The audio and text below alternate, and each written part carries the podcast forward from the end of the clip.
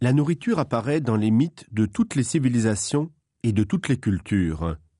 Depuis les travaux de Claude Lévi-Strauss dans Le cru et le cuit et les analyses des constantes de l'imaginaire humain de Gilbert Durand dans Structure anthropologique de l'imaginaire, la présence des scènes de nutrition ou de dévoration sont mises en évidence comme hautement symboliques. Les littératures merveilleuses, fantastiques et de science-fiction, et nous renvoyons là simplement aux définitions de l'anthropologue Roger Caillois dans Anthologie du fantastique, paru chez Gallimard en 1965, n'échappent pas à l'omniprésence des actes de prédation alimentaire ou de banquets et de repas. Dans les littératures merveilleuses, nous retiendrons le conte, le roman de chevalerie, les cycles du roi Arthur et de Tristan et Iseux, les œuvres de Rabelais et quelques exemples tirés de la littérature fantastique et de science-fiction. Une question se pose dès l'abord qui guidera notre propos, qui est de savoir quelles utilisations fait le conte de la nourriture et des scènes de dévoration. La nourriture apparaît d'abord comme étant elle-même le phénomène surnaturel, comme l'action magique qui développe le nœud de l'histoire. Elle est la part de merveilleux qui caractérise le genre. Il y a d'abord le déclencheur de l'action, qui peut être une naissance magique, une découverte dans un poisson. Ainsi, c'est par la découverte d'un anneau magique dans un lapin, c'est par l'ingestion d'un poisson miraculeusement pêché, c'est par la découverte d'une poudre spéciale dans le ventre d'un animal que le couple de parents peut espérer voir naître leur enfant, le futur héros dans sa morphologie du conte, Prop signale ces cas particuliers d'enfantement par intercession magique dans son tableau structural du conte. Passons à présent à un autre exemple, l'événement initial, comme par exemple dans Jacques et les haricots magiques. La nourriture peut encore être l'action magique initiale. C'est parce que Jacques trouve un haricot magique, qu'il le plante et obtient un moyen d'accéder au nuage du géant, que l'histoire devient surnaturelle. Sans cette graine particulière, pas d'aventure.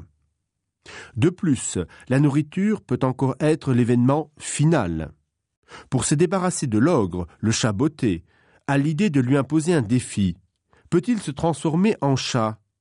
Le géant s'exécutant, le chat dévore la souris et son maître, fils cadet et pauvre d'un meunier, entre en possession de son château et de ses terres. La dévoration de l'ogre permet la fin heureuse de l'histoire et l'accomplissement du destin du héros. La nourriture peut encore être l'événement magique maléfique. La vie de Blanche-Neige bascule lorsque, malgré la protection de la forêt et des nains, une pomme empoisonnée par les ensorcellements de la reine la plonge dans le sommeil. La pomme magique permet l'entrée dans la seconde partie de l'histoire, l'attente du baiser salvateur. Le conte rappelle aussi par ses scènes de nourriture que la nutrition est, dans un monde magique comme dans le monde réel, une nécessité. Elle apparaît en creux, en manque, dans le petit pousset. C'est parce que la nourriture fait défaut que deux fois les parents abandonnent les enfants. C'est parce qu'il y a trop à manger que l'ogre diffère la dévoration des frères. Ce trop-plein est fatal à ses filles, car dans la nuit, Pousset intervertit les bonnets de ses frères et les couronnes des petites ogresses. Les garçons ont été abandonnés par le manque de nourriture, ils sont sauvés par le trop-plein. Ce trop-plein qui est au cœur de la maison de la sorcière dans Hansel et Gretel. Pain de sucre, friandises, brioches, sucre en tout genre composent la tanière de cette cannibale. Les enfants sont donc engraissés pour être dévorés, mais c'est la sorcière qui passera à la casserole, punie par là où elle a péché. Qu'elle soit trop présente ou absente, la nourriture est donc un enjeu des relations entre les personnages. Le roman de chevalerie, quant à lui, illustre encore pleinement la dimension symbolique que prend la nourriture dans l'imaginaire médiéval et au-delà humain. Le jeune Tristan dérogera aux règles de la chevalerie et aimera la reine Iseux, qui en même temps est sa tante par alliance. Droit féodal et droit naturel sont battus en brèche. Et pourtant, ni Iseux ni Tristan ne sont responsables de leur malheur. Ils ont, à leur insu, ingurgité une potion magique, un breuvage d'amour qui les a enchaînés l'un à l'autre, même au moment de la mort. la boisson, est donc ici le symbole de l'amour dévorant, passionnel, incompressible et incoercible. C'est par ailleurs au cours d'un banquet qu'Uther, le père d'Arthur, dans le cycle arthurien, tombe amoureux de la duchesse de Cornouailles. Séduisant par magie la femme d'un vassal, il brise le lien féodal, il perd ses droits au trône et meurt assassiné. Le banquet est alors le crime initial qui provoque la fin du père, mais aussi la naissance du fils. Le Graal, quant à lui, se trouve présenté à chaque banquet aux invités du roi pêcheur. La malédiction qui le frappe prendra fin lorsqu'à un moment quelconque du banquet, un chevalier posera une question sur la nature de cette coupe présentée en procession. Lancelot, pas assez digne, ne voit pas la coupe. Gauvin, trop naïf, n'ose pas parler. Galahad parlera et emmènera le Graal. Ce Graal, qui est lui-même objet magique et objet de nutrition, ayant contenu le sang du Christ, les boissons qui y sont posées deviennent magiques. Puissance, immortalité, guérison, invincibilité sont les pouvoirs qu'il provoque. Sortant du Moyen Âge, le dernier grand roman merveilleux reste la saga des géants de Rabelais, Pantagruel et Gargantua. Nous laissons de côté volontairement l'héroïque fantasy, type Seigneur des Anneaux. La dimension littéraire, moderne et construite de ces romans tend à faire disparaître la nourriture, comme d'ailleurs les dimensions mythiques et symboliques que pouvaient montrer les œuvres merveilleuses médiévales. Les géants mangent, mangent encore et dévorent. La taille de leur corps demande une suralimentation, laquelle prend un sens symbolique très fort dans le contexte humaniste.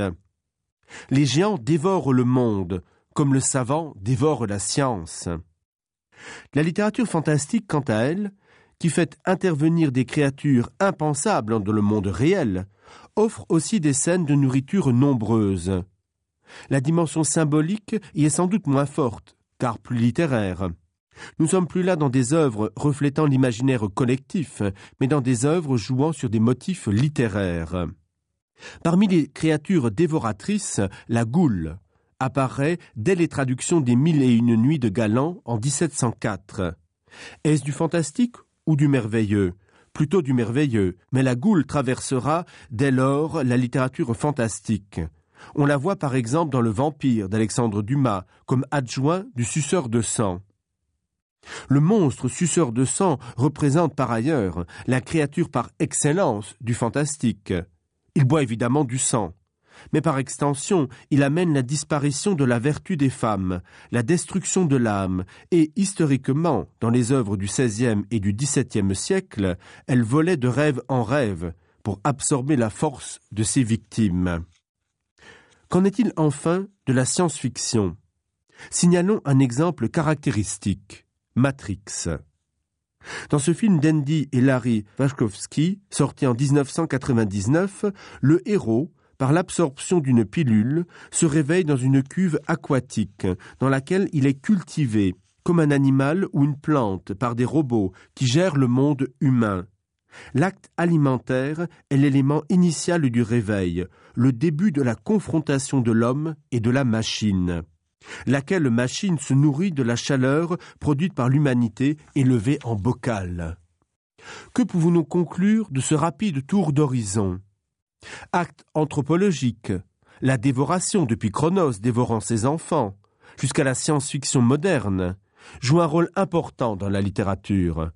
Si le merveilleux diversifie les fonctions narratives de la nourriture, le fantastique en fait l'acte de prédation du monstre.